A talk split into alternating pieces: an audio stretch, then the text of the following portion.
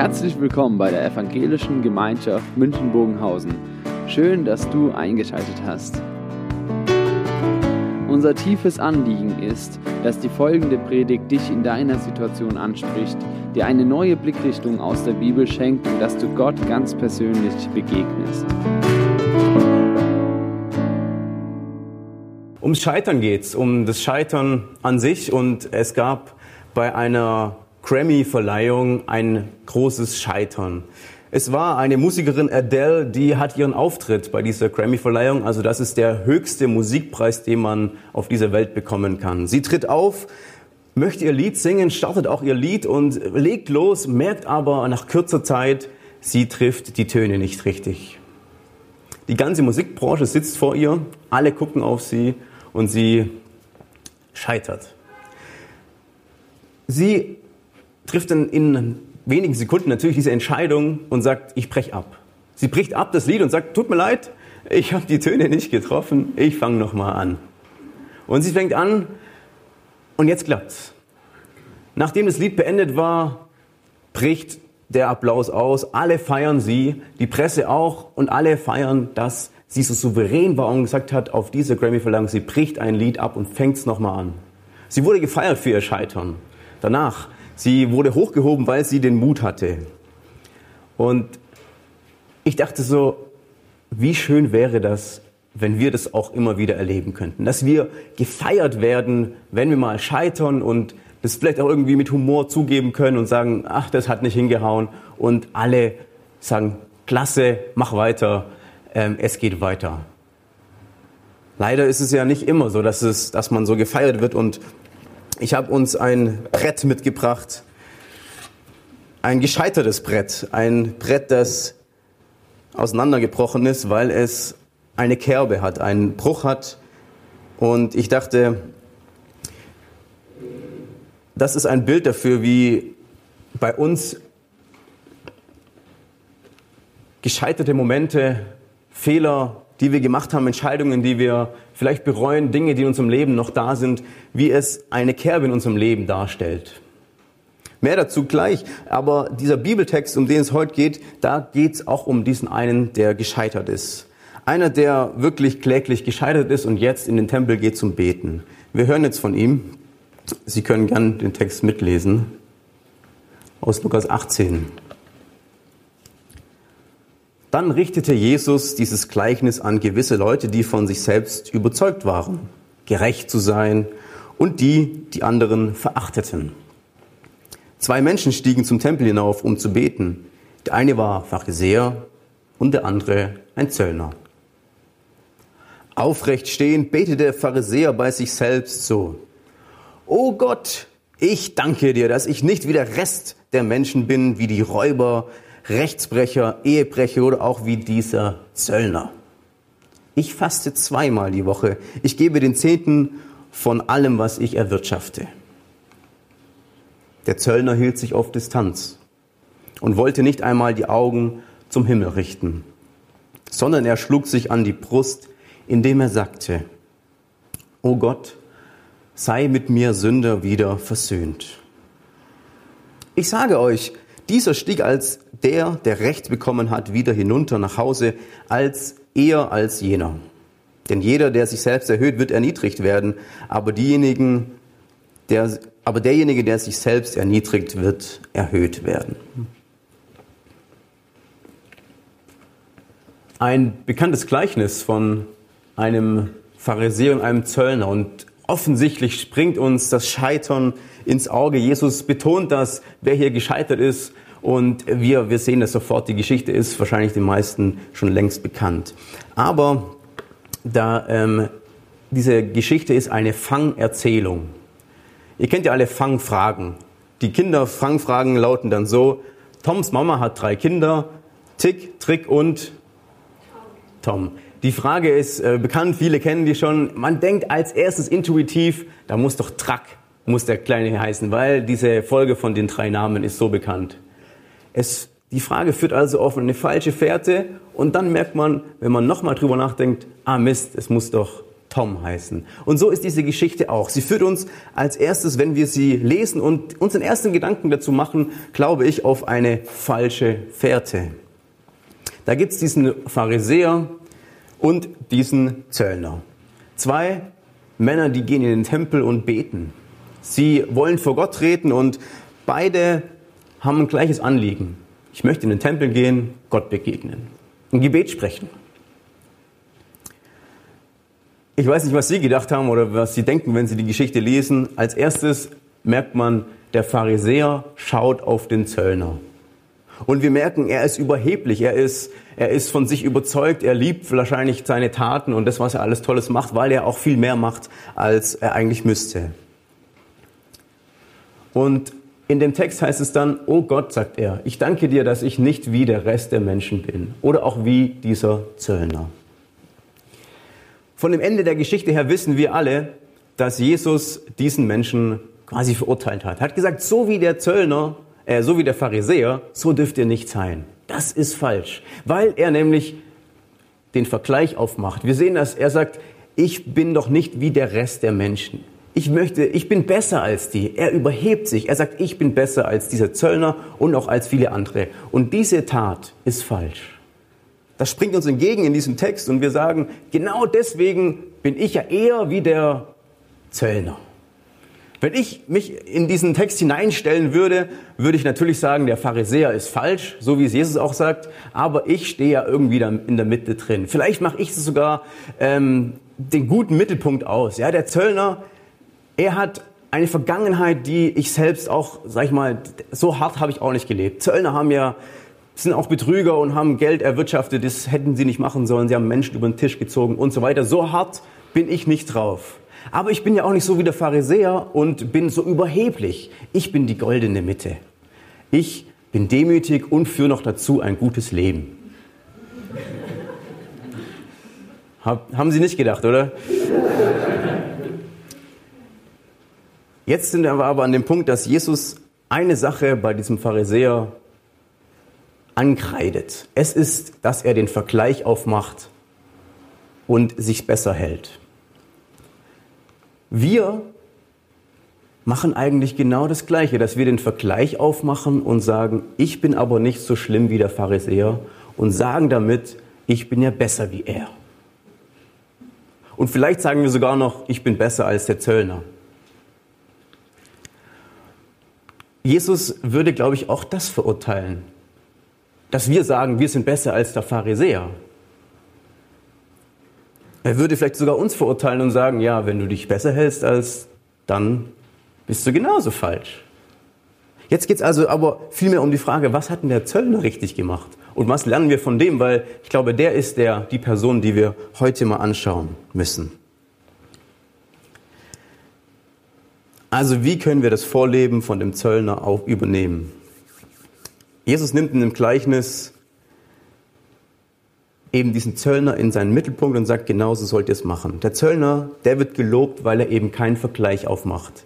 Der Zöllner wird gelobt, weil er hingeht in den Tempel, er bekennt seine Sünden und was wir dabei merken ist, wir wissen ja gar nicht viel von ihm. Wir wissen nicht von seiner Herkunft, wir wissen nur, dass er ein Zöllner ist und man vermutet, er hat ein schlechtes Leben geführt. Aber wir wissen, dass er sagt, ich bin Sünder.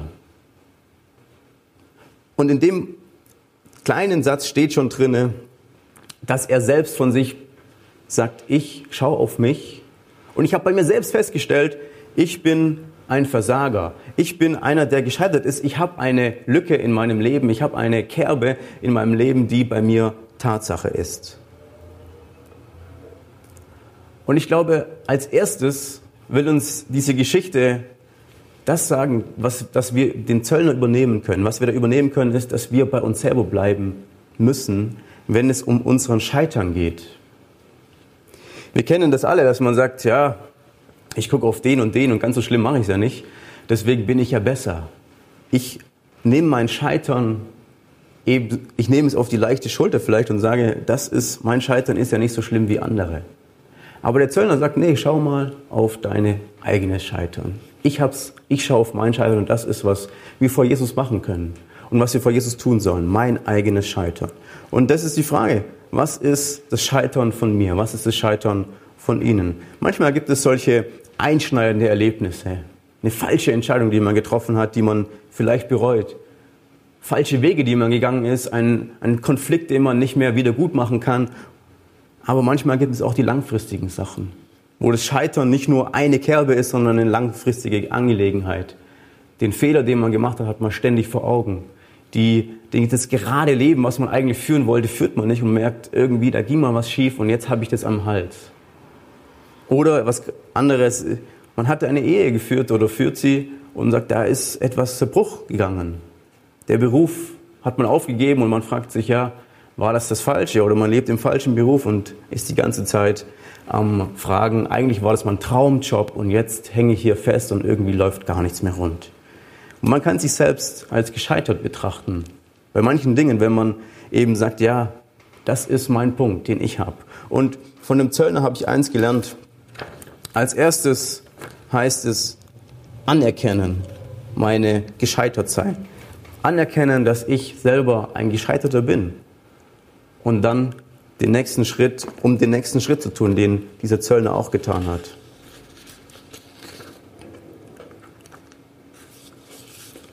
Manche würden vielleicht sagen, wenn ich die Geschichte anschaue, dann ähm, ist es nicht so wie bei dem Zöllner, der so voll, äh, der, oder es ist nicht so, dass wir die Geschichte anschauen und merken, ja, ähm, ich vergleiche sofort und so, sondern man hat viel mehr dieses Scheitern, was man selbst erlebt hat, viel mehr vor Augen. Man hat es selbst vor Augen und merkt eigentlich die ganze Zeit, ich bin doch dieser Gescheiterte. Und ich werde es vielleicht gar nicht los. Der Zöllner, der hat eines getan. Und was wir in diesem kleinen Satz sehen, der Zöllner hielt sich auf Distanz. Er hielt sich auf Distanz und man könnte meinen, er schämt sich. Er, er will nicht ganz zu Gott kommen, er, er möchte nicht ganz nahe treten dem Ganzen, sondern er hält sich ein bisschen zurück. Vielleicht möchte er auch Distanz zum Pharisäer halten, weil der ja so ein toller, frommer Mensch war. Man könnte meinen, er traut sich nicht ganz rein. Er traut sich vielleicht nicht, das Scheitern zuzugeben oder das Scheitern so hier darzustellen. Ich stehe in der ersten Reihe als gescheiterter Mensch. Das machen wir auch nicht gern. Wir stehen auch nicht gern in der ersten Reihe von denen, die gescheitert sind.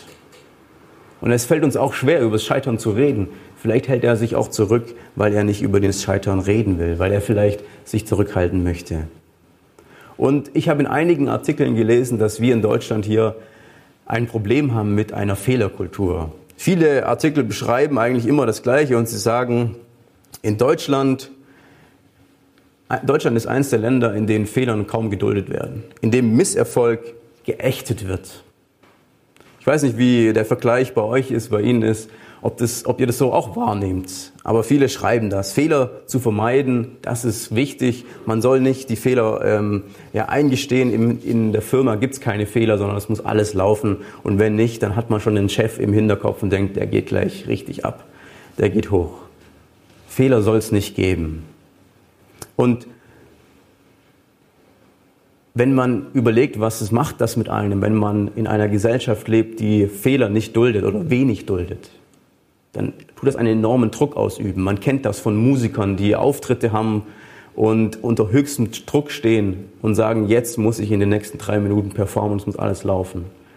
Der Druck ist enorm, wenn man keinen Fehler machen darf. Und vielleicht erleben wir das auch an der einen oder anderen Stelle, dass wir gar nicht offen sind und gar nicht diese Fehler machen wollen und dann eher defensiv sind. Wir treten zurück von dem, was wir vielleicht eigentlich wollen oder auch äh, sind angespannt, werden perfektionistisch und sagen, wir wollen doch keinen Fehler machen. Der Zöllner, der bleibt auf Distanz und wenn wir, wenn wir reingehen und uns das anschauen, was meint es eigentlich? Was meint dieses Distanzsein? Dann ist es nicht ein unbedingtes, ich schäme mich für meine Taten, ich bin, ich bin so schlecht und ach, ich bleibe ein bisschen zurück. Es ist vielleicht vielmehr diesen Respekt, den dieser Zöllner ausdrückt gegenüber Gott. Er geht ja in den Tempel hoch, das lesen wir zuvor. Beide gehen in den Tempel hinein, sie gehen hoch auf den Tempelberg und laufen hinein. Also sie stehen schon im Tempel und sie sind schon an dem Ort, wo Gott zu Hause ist und Dort aber bleibt er ein Stückchen auf Distanz. Vielleicht und höchstwahrscheinlich, weil er seinen Respekt ausdrücken möchte der Gottheit gegenüber, seinem Gott gegenüber. Wenn wir mal einen Vergleich aufmachen, der Pharisäer entgegen, der rennt quasi ins Schlafzimmer Gottes hinein und sagt, ich bin da, ich muss dir was erzählen, bei mir läuft super prächtig, ich mache viel mehr, als du von mir willst und alles super bestens, ciao, wir sehen uns, mein Gebet ist hiermit beendet, ich bin raus. Der Pharisäer macht das Gegenteil. Er, er, benutzt Gott, um seine Sache loszuwerden, um sich selbst mal so ein bisschen wieder hier ins Licht zu rücken. Und er merkt, äh, der Pharisäer, der stellt sich da rein und er merkt selber gar nicht, dass er Gott gar nichts zu tun haben möchte. Er rennt rein und wieder raus.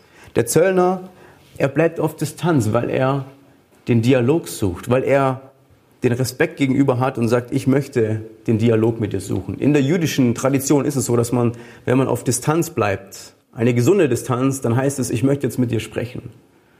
Wir kennen vielleicht die Menschen, die einem auf einen zukommen und zack, sie sind da und sie reden schon los und man weiß schon, was sie die letzten drei Wochen getrieben haben, weil sie mir zu nahe rücken. Man kann auch anders mit Menschen umgehen und sagt man, ich, ich taste mich mal ran und ich möchte einen Dialog mit dir gehen, ich frage mal, wie es dir geht und quasi das vorsichtiger machen. Ähnlich könnte es eben genau hier sein. Nicht auf die Pelle rücken. Der Zöllner sagt, ich gehe langsam ran. Ich bin da und ich möchte, dass Gott mit mir ins Gespräch kommt. Und sagt, er sagt selber, oh Gott, sei mit mir Sünder versöhnt. Er sagt, er gibt den Auftrag an Gott, könntest du nicht für mich die Versöhnung wieder schaffen? Und ich glaube, das ist genau dieser Punkt, den, den wir als, als zweites hier nennen dürfen. Das Bekennen der eigenen Schuld, der Sünde, das darf passieren bei Gott. Das Bekennen braucht manchmal Zeit, es geht nicht sofort. Es ist nicht so, dass wir ähm, das immer sofort auf dem, ähm, auf dem Tablett haben. John Newton hat lange gebraucht, bis er gesagt hat, ich habe da wirklich einen Fehler gemacht. Lange nachdem er Jesus kennengelernt hat, hat er irgendwann bekennen dürfen, sagen, da habe ich richtig Fehler gemacht, da habe ich eine Kerbe, da habe ich versagt, da bin ich gescheitert. Es braucht manchmal lange, aber dieser Schritt zum Bekenntnis, zu sagen, ich bin Sünder, ich möchte mit Gott in Dialog treten und das ist eine, eine, offene Sache. Ich möchte transparent sein. Es geht um mich beim Scheitern. Ich möchte mein Scheitern vor Gott bringen. Das ist Schlüssel. Das ist der Schlüssel, den er hier nennt. So sollst du mit deinem Scheitern umgehen.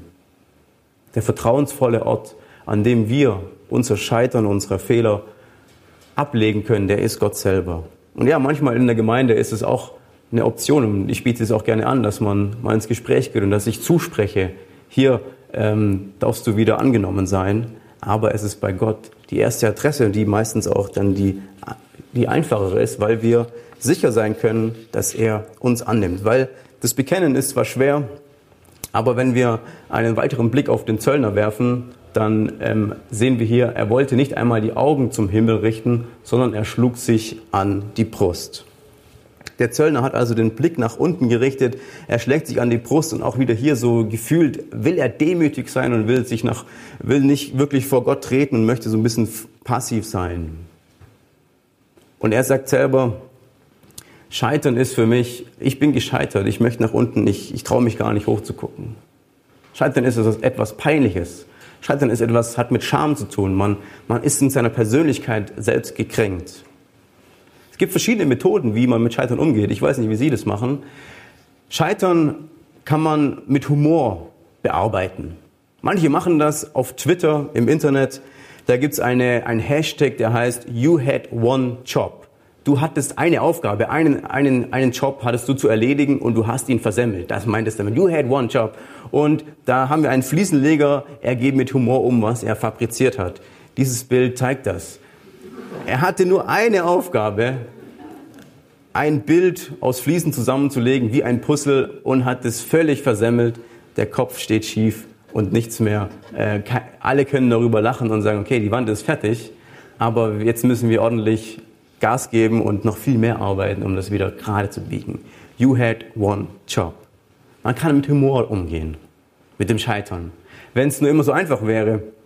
Ich glaube, wenn man wirklich reingeht und sagt, bei uns, die Dinge, wo bei uns gescheitert sind, da wo ich Fehler gemacht habe, damit kann man oft nicht mehr einfach nur die Humormethodik nehmen und sagen, wir wischen das Ding weg und gut ist. Wir lachen drüber und das Ding ist durch. Oft macht man sich doch die Vorwürfe und man sagt sich selber, wie konnte ich nur? Wie konnte mir das passieren? Wie konnte ich das nicht sehen, was gekommen ist? Wie konnte ich das nicht wirklich anders machen? Oder man geht sogar noch tiefer und drückt an seine eigene Persönlichkeit ran und sagt, das verzeihe ich mir nicht. Das, was ich da getan habe, was mir passiert ist, das kann ich mir nicht verzeihen. Man kann sich selbst verurteilen. Man kann die Selbstachtung selbst vor sich selber verlieren.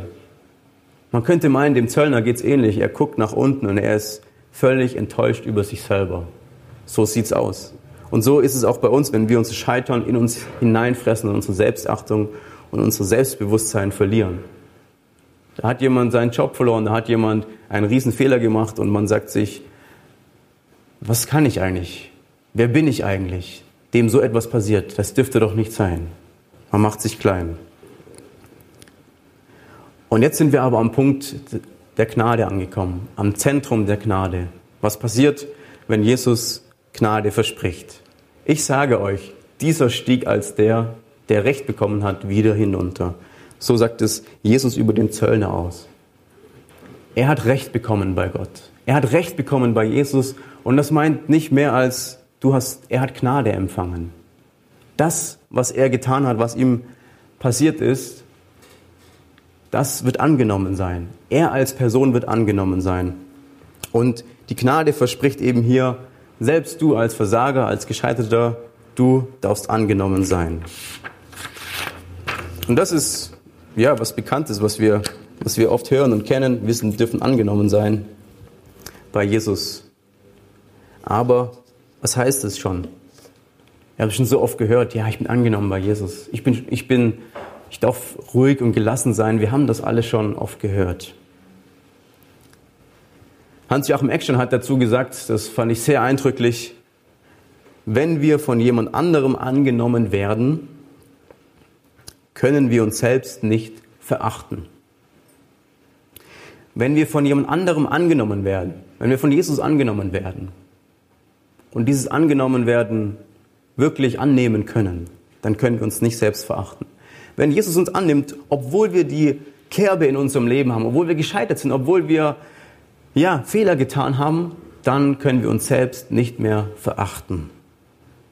Und ich glaube, das ist ein Schlüssel, zu der Gnade, die, wie, was wir erleben können. Wir können erleben, wenn Jesus uns annimmt, dass wir selbst nicht uns verachten müssen, sondern dass wir selbst wieder selbstbewusst und mit Selbstachtung zurück in unser Leben gehen können.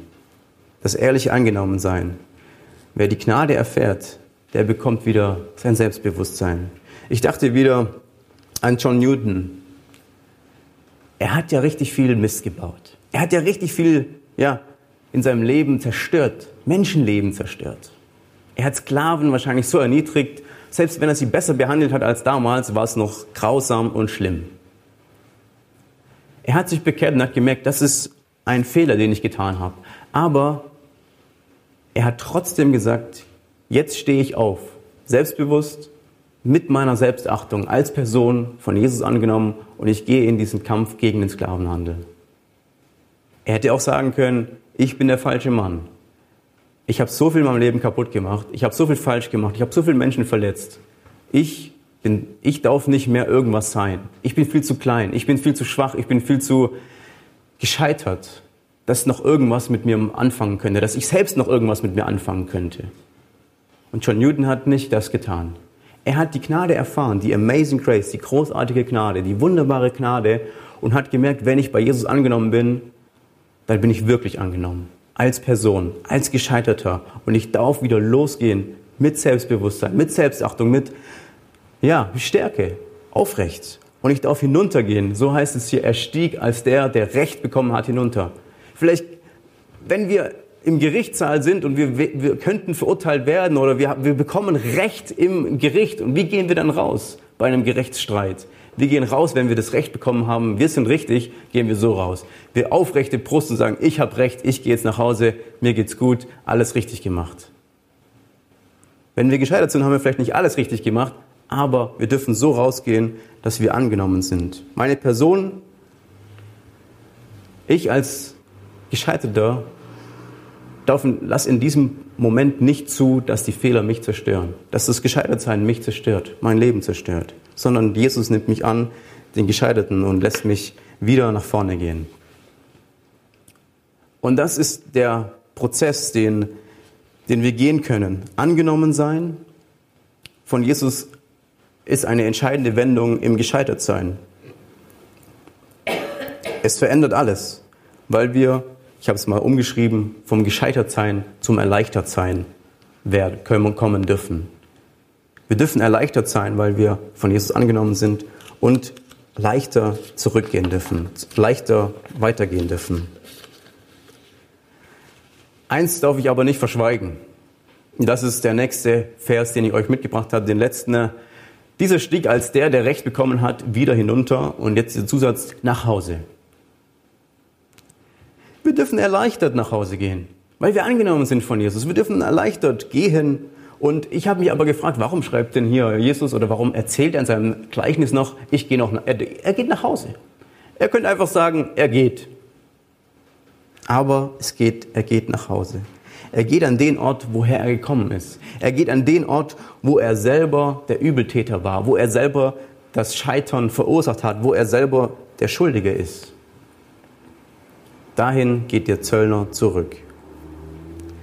Es ist einfach, wenn ich gescheitert bin, wenn ich einen Fehler gemacht habe, davon zu laufen.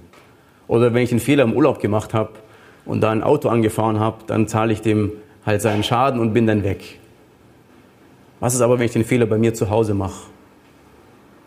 Das Auto zerleg, dann habe ich wochenlang Stress, muss ein neues holen oder habe dann Stress mit der Versicherung und so weiter. Zu Hause, da sind die Probleme, da ist oft das Scheitern viel mehr vor Augen. Arne Kopfermann, der Musiker, der war ja mal hier, hat dann sein Konzert gegeben und hat davon berichtet, dass er schuldig war, dass er gescheitert ist daran. Er hat nämlich, er ist Auto gefahren, seine Tochter saß hinten und er hat einen Unfall verursacht, in dem die Tochter verstorben ist. Er hat zumindest eine Teilschuld, wie er sagt. Das Gericht sagt, er hat genügend Schuld auf sich geladen. Und dieses Erlebnis beschreibt er wie als eine Amputation. Amputation. Er sagt, er hinkt seither durchs Leben. Und das ist ein krasses Beispiel, was mir aber nochmal deutlich gemacht hat, ja, es gibt Dinge, die haben Folgen, die tragen wir mit. Die werden wir vielleicht nicht los.